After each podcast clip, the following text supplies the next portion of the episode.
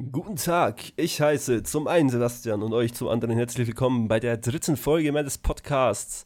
Ich habe Intros geübt, bestimmt zum zehnten Mal. Aber darum soll es heute nicht gehen. Ähm, ich bin Fotograf und vor allem eben Teilzeit-Technik-Nerd, würde ich mal behaupten. Und genau darum soll es eben heute gehen. Und zwar um meinen Workflow, das Backup für meine Shootings, wie ich denn so vorgehe, was ich in, meiner, in meinem Kamerarucksack habe und was ich vielleicht für 2021 noch so will. Von daher würde ich sagen, wir steigen direkt ein mit dem allgemeinen Workflow, wie ich meine Shootings vorbereite, was ich da so im, davor mache und was ich mitnehme. Und ich würde sagen, wir steigen direkt ein. Los geht's mit den Vorbereitungen für das Shooting und an was ich denke und wie ich mich genau, sage ich mal, darauf vorbereite.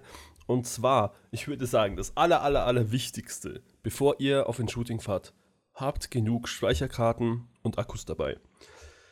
Ich weiß nicht, wie oft ich mich zum Glück nicht auf wichtigen Shootings, aber sage ich mal, wenn ich privat irgendwo unterwegs war und irgendwelche Landschaftsbilder so gemacht habe, geärgert habe, weil entweder der Akku nur halb voll war oder meine Speicherkarten halb voll waren mit irgendwelchen Bildern, die ich noch einfach nicht mehr wusste, ob ich die schon gebackupt habe, schon auf meine Festplatte habe oder wo, wo ich die schon gesichert habe oder eben nicht. Und das heißt, ich konnte die nicht einfach löschen von der Speicherkarte.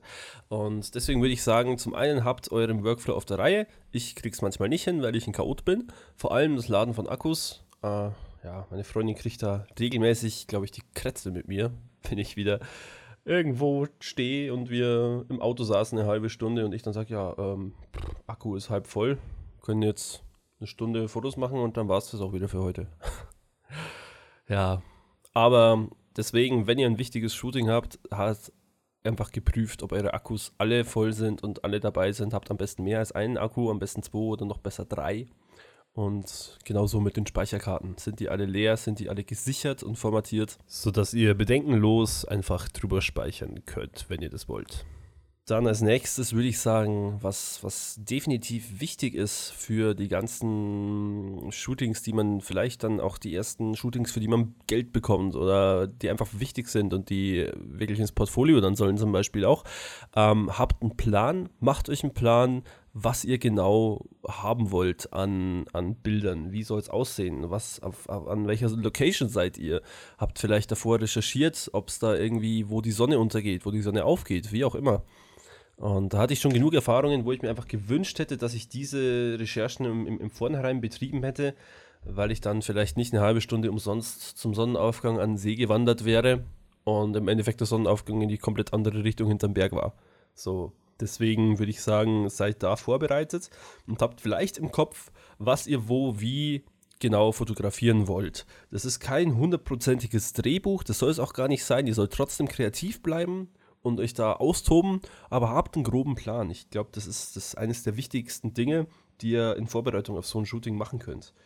Ähm, dann geht es an sich weiter mit eventuell, wenn ihr zwei Kameras habt, am besten mit dem gleichen Mount, nehmt sie beide mit, egal wie scheiße die andere Kamera sein mag, es ist immer noch besser, als keine Kamera als Ersatzkamera zu haben und mit dem Handy Bilder machen zu müssen, wenn wirklich irgendwas schief geht und ihr da wirklich auf einem, auf einem Job seid, sage ich mal. Von daher habt vielleicht eine, eine, eine, zweite Kamera dabei, die muss nicht genauso geil oder genauso teuer oder genauso wahnsinnig krass sein wie die erste. Wir gehen ja nicht davon aus, dass die Kamera beim jedem zweiten Shoot versagt und irgendwie sich schreiend, äh, abstürzend nicht mehr, nicht mehr bedienen lässt oder so. Von daher äh, habt einfach, sage ich mal, so ein kleines Backup dabei. Es muss nicht heißen, dass ihr euch jetzt, wie gesagt, eine wahnsinnig teure Kamera als Zweikamera kaufen müsst. Ähm, aber es ist vielleicht nice to have, wenn ihr wirklich, sage ich mal, Jobs macht und Geld dafür verlangt und da eben auf der sicheren Seite sein wollt. Dann ähm, Objektive, das ist jetzt natürlich so eine Sache, die abhängig von Vorlieben ist. Und ähm, ich bin ein kleiner Festbrennweiten-Fanatiker. Trotzdem habe ich einen 70-200 im Rucksack. Einfach, weil ich die Flexibilität haben will, vielleicht auch mal zu zoomen, vielleicht das, das Bild anders zu framen und einen anderen Bildausschnitt zu wählen, den ich vielleicht mit einer Festbrennweite nicht hinbekommen würde. Und das komme jetzt schon mal zu meinem, meinem Setup in meinem Kamerarucksack. Ähm, ich habe äh, das schon in der ersten Podcast-Folge tatsächlich erwähnt. Ähm, ich habe ein, aktuell, glaube ich, mein, eins meiner Lieblingsobjektive, das Sigma 35 mm 1.4 Art. Ähm, das Objektiv ist einfach äh, verboten scharf, verboten gut. Die Offenblende ist schon bei 1.4 wahnsinnig gut. Also ihr könnt bei 1.4 problemlos Bilder machen. Es soll jetzt keine Werbung sein, aber es sind einfach verdammt gute Objektive. Ähm, dann zum nächsten. Ich habe mir vor ein paar Wochen äh, habe ich gewagt, mir ein FD-Glas zu kaufen über eBay Kleinanzeigen. Habe ich irgendwie geschossen, weil es relativ billig war und mir dann halt noch erstmal einen falschen Adapter und dann auch einen richtigen Adapter für EOS R bestellt. Ähm, und das ist das Canon FD 55 mm 1.2 SSC. Ähm, kostet nicht die Welt, sage ich mal, für ein Objektiv, äh, aber trotzdem macht es einfach, der Charakter ist was, was Besonderes. Du hast diesen, diesen Look und den, den bekommst du, ja, ich mit Editing lassen wir, lasse ich mit mir streiten, ob man das hinbekommt, aber straight out of camera würde ich nicht sagen, dass du es mit irgendeinem anderen Objektiv hinkriegst, das nicht, sage ich mal, dieses Alter hat, weil es eben einfach der, der Look ist und die, die, die, die Gläser sind, die noch nicht diese Perfektion an Schärfe haben und da und da mal ein bisschen verschwommen sind und eine Vignette haben und das kriegst du nicht so hin mit einem, mit einem nagelneuen Objektiv. Das heißt nicht, dass es zwingend besser ist, ähm, das Sigma ist in, in, in keiner Frage technisch in allen Hinsichten besser, aber ich glaube, Fotografie hängt nicht immer von der reinen technischen Seite ab, auch wenn es mir lieb wäre, aber man muss eben auch manchmal ein bisschen, sage ich mal, in Stilmitteln, in fotografisch-künstlerischen Mitteln denken. Und da ist eben, finde ich, das 55 mm 1.2 unschlagbar, weil du auch durch die Festbrennweite ein bisschen gezwungen bist, dein, dein, dein Bild mit deinen Füßen, sage ich mal, zu framen. Du musst halt dich dann so hinstellen, dass du den Frame so hast, wie du willst. Und da kannst du nicht zoomen. Und da kommt man in meinen Augen deutlich besser wieder, sage ich mal, in so einen kreativen Flow, in den Blick für die Bilder, als wenn man ein Zoom-Objektiv hat. Weil man, ja, bewegt sich halt einfach nicht so viel. Du bleibst halt dann einfach mal stehen und zoomst dran. Warum auch nicht? Kannst du ja. Ist ja auch nichts Schlechtes dabei, zwingendermaßen, sage ich. Aber probiert's mal aus. Ihr werdet sehen, dass man deutlich mehr machen muss und äh, vielleicht auch deutlich mehr lernt beim Fotografieren. Und ich glaube, jeder von uns lernt bei jedem Mal Fotografieren irgendwas dazu. Ähm, ja, ich habe es gerade schon erwähnt. Äh, weiter geht's mit dem 70-200, 2.8 von Canon. Äh, ist einfach ein geiles Objektiv, geile Farben, geile Schärfe. 2.8 ist okay, alles ab 3.2 sage ich ist wirklich knackscharf und hat ein schönes Bouquet, ist einfach so ein Allrounder-Ding, kann man einfach gar nichts falsch machen damit. Ähm, und als nächstes habe ich noch das IRIX 15 mm Blackstone, glaube ich, heißt es. Blende 2.5. Kennt man so nicht, aber hat's. Und das verwende ich allerdings hauptsächlich für Landschafts- und äh, Astroaufnahmen. Allerdings verzerrt es an den Rändern schon ordentlich. Also ähm, nicht zu unterschätzen, vor allem, also sage ich mal, alles, was näher als zwei Meter an, an Menschen am Objektiv dran steht, ist einfach echt, äh, sieht, sieht komisch aus. Zu lange Beine, zu langen Kopf, äh, ist einfach nicht, nicht, sehr, nicht sehr ästhetisch ansprechend, wenn man damit Porträts machen will. Äh, bestimmt einen interessanten Look, aber nichts für mich. Von daher bleibt es bei mir eher so ein Landschafts- und Astrofotografie-Objektiv und für daher ist es top. Äh, ich kann mich nicht beschweren, schön scharf, äh, einigermaßen hell. Kostet natürlich jetzt auch nicht die Welt. Von daher bin ich da echt zufrieden mit. Ähm, und als Kamera, ich habe es auch schon erwähnt, ich habe die Canon EOS RP und das ist in meinen Augen im Moment zumindest im Bereich Canon, was Sony angeht, können wir da nochmal noch in einer anderen Folge drüber quatschen, aber ich bin eben, ich habe mein Canon-Glas und will da auch erstmal nicht von weg, äh, einfach weil ich da schon Geld reingesteckt habe und ich mit der, wie gesagt, mit der RP bin ich super, super zufrieden. Das ist in meinen Augen die beste Preis-Leistungs-Full-Frame-Kamera, die man sich im Moment, also Vollformat-Kamera, die man sich im Moment kaufen kann. Einfach, äh, ich glaube, die kriegt man im Moment unter 1000 Euro bestimmt irgendwo zwischen, ich habe es nachgeschaut, ich glaube zwischen 6, 7, 800 Euro kriegt man die schon und es ist eine Vollformatkamera mit super Sensor. Man hat super Lowlight Capabilities, sage ich mal. Also die kann den ISO gut ab und es ist einfach schön klein, handlich. Ähm, man kann sie überall dabei haben. Wenn ich die Erfahrung habe ich jetzt gemacht. Ich hatte eine Zeit lang eine 5D Mark I. Ähm, und die ist einfach groß. Und wenn die Kamera kleiner ist, ist die Wahrscheinlichkeit exponentiell höher, dass er die aus dem Rucksack rauskramt, als wenn sie einfach so ein riesen Humpen ist. Ähm, von daher die EOS RP eine Riesenempfehlung meinerseits. Ähm, wird oft unterschätzt und im Endeffekt sage ich euch, ähm, schaut euch, hängt euch nicht an den Specs auf, nehmt die Kamera mal in die Hand, schaut, wie sie funktioniert. Ähm, ich kann nur sagen, dass die EOS RP für Fotografie top ist.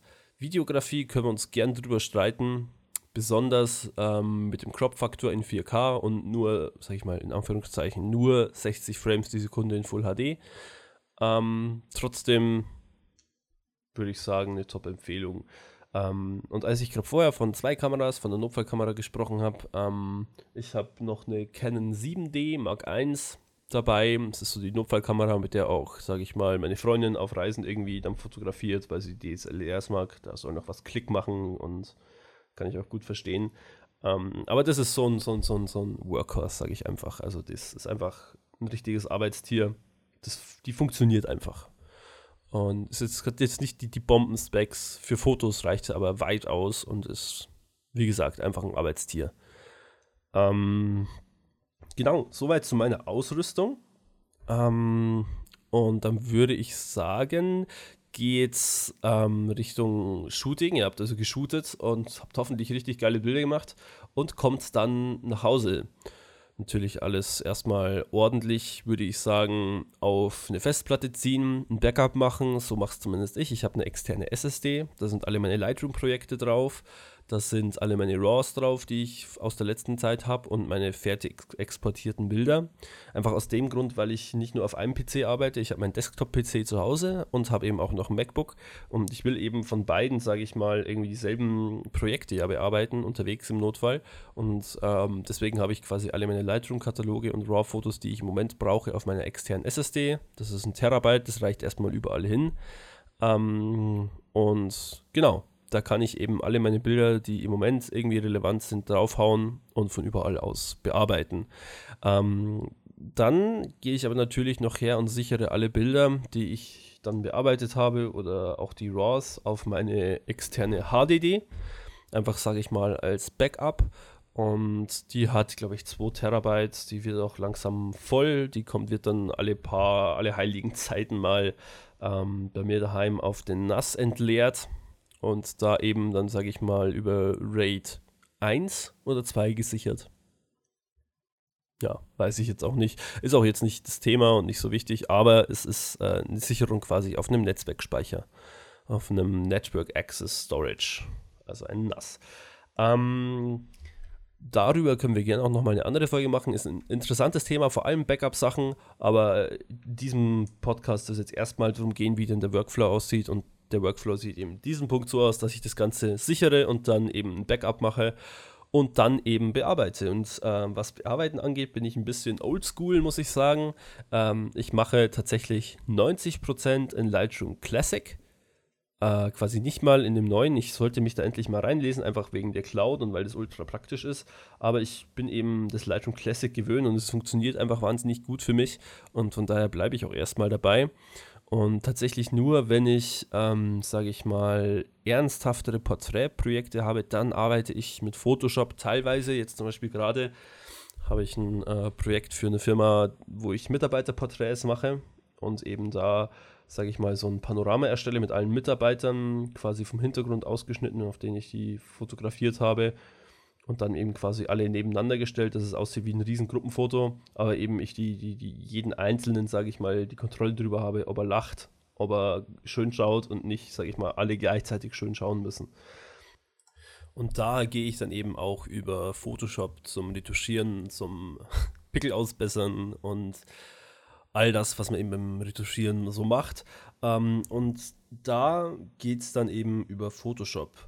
Das heißt, alles andere mache ich dann in Lightroom über einzelne Presets, die ich mir tatsächlich dann aber selber erstelle. Also ich, ja, ich halte wenig davon, sich Presets zu kaufen, ähm, muss ich ganz ehrlich sagen. Es mag vielen helfen, vor allem für den Anfang, das mag ich jetzt mal nicht abstreiten, aber ich äh, tue mich schwer, zum Beispiel so allgemeine Presets zu haben. Ich mache mir meistens für jede Bildstrecke, für jedes Projekt, ähm, das ich habe, beim ersten, bei den ersten zwei Bildern, wo ich weiß, dass die Lichtstimmung ja in dem, oder der Look in dem ganzen Shoot gleich bleiben soll oder in diesem Teil des Shoots.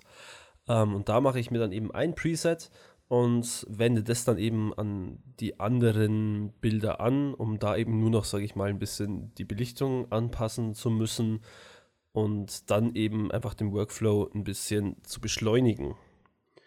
Gut, dann würde ich sagen, kommen wir eigentlich nur noch zu meiner kleinen Wishlist. Wir sind jetzt bei 15 Minuten. Ich denke, das ist eine ganze, ganz, ganz schöne Länge so für ein kurzes Thema.